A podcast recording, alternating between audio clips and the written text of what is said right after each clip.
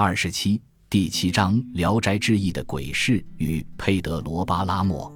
关于人鬼恋、狐仙到人间，《聊斋志异》是一部唯美到使人向往而不敢相信的书。而佩德罗·巴拉莫充满罪恶、丑陋，几乎每个人物都如行尸走肉，没有灵魂。谈论美和高尚，就像谈论秋风中的落叶到底是不是金子。然而这一切却又不让人对其真实产生怀疑的叙述和写作。到这有一个问题出现了：是什么完成了佩德罗·巴拉莫的真实和存在？是什么让今天的我们不再像数百年前的读者百分之百地相信《聊斋志异》的真实了？当然是时间。是三四百年时间的推移和变化，除了时间外，还有的就是超现实的传统性和超现实的现代性。四百年前鬼妖狐疑的写作是神奇的，也是现实生活本身的，是和中国文化密不可分的。而时间过去了四百年，鬼狐妖异就和现实生活拉开有千里万里的距离了，只能归为过往和传统文化了。然而，佩德罗·巴拉莫中的鬼。却借助文学的现代性，获得了新生和血肉。在胡安·鲁尔夫的笔下，所有的人都是丑灵魂，都是我们说的行尸走肉的活死人。就连那八十来个人物中最复杂丰满的雷德里亚神父，他是给所有有罪的人放发忏悔通行证的人，是可以让他们走向天堂而非地狱的使者。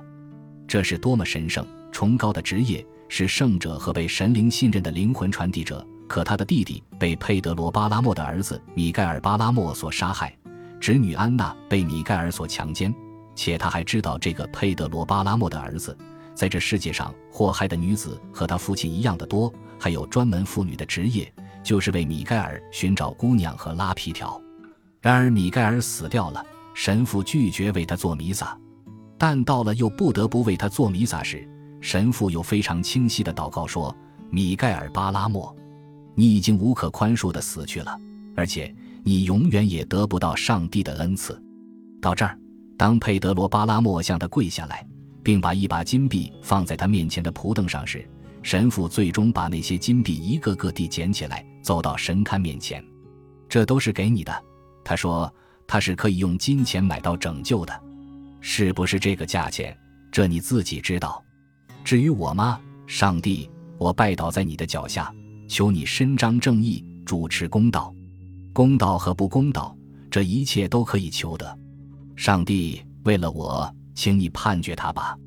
说完，他关上了祭坛，走出法医室，靠在一个角落哭起来。哭到最后的一句话是：“这样也好，上帝，你赢了。”可以说，在小说故事里，撒麦利般的一片人物中，神父雷德里亚是最为矛盾、丰满。接近神而又终归还是人的人，而且在佩德罗·巴拉莫最后一任妻子苏萨娜将要死去的夜里，他又深夜来看望苏萨娜。彼此之间没有任何的行为和龌龊，但他们见面后的几句对话，给我们留下了超越宗教关系的暧昧和想象，使得这个人物饱满到几乎要炸开。原此超现实、超想象的真实，便随着雷德里亚神父的脚步。蔓延到了那些每一个到教堂做弥撒、忏悔的人物身上，加之墨西哥历史中那些真实的宗教斗争、革命起义和许多历史事件在故事中的融入，使得超现实变得真实，如同我们不会怀疑飞碟在天空中的旋转样，也不怀疑佩德罗·巴拉莫这部小说在真实性上的不稳和动摇，因为怀疑一棵被现代的土壤栽培长成的树。会被生活真实的微风吹到，是一件相当愚蠢的事。而这现代的土壤，不光是作家对世界的认识，如佩德罗·巴拉莫中的整个世界都是地狱在人间，而所有的人物都是活死人和小说方法的现代性，这些都在一、在二、再三的在证明着所有叙述的技术都是小说艺术，所有的艺术都深含着难以捉摸的技术。拒绝把技术和艺术分开，而且完成了万花筒般的小说叙述的技术，才是小说最完整、丰富的艺术。没有这些技术，也就没有佩德罗·巴拉莫艺术的奇妙与超然。因此，佩德罗·巴拉莫的写作最终告诉我们的一句话是：之所以你不相信所有的小说技术都是小说的艺术，那是因为你没有能力完成，或没有勇气去面对“技术就是艺术之艺术”的那句写作之箴言。一切叙述的技术都不仅是艺术的，而且是最为真实的。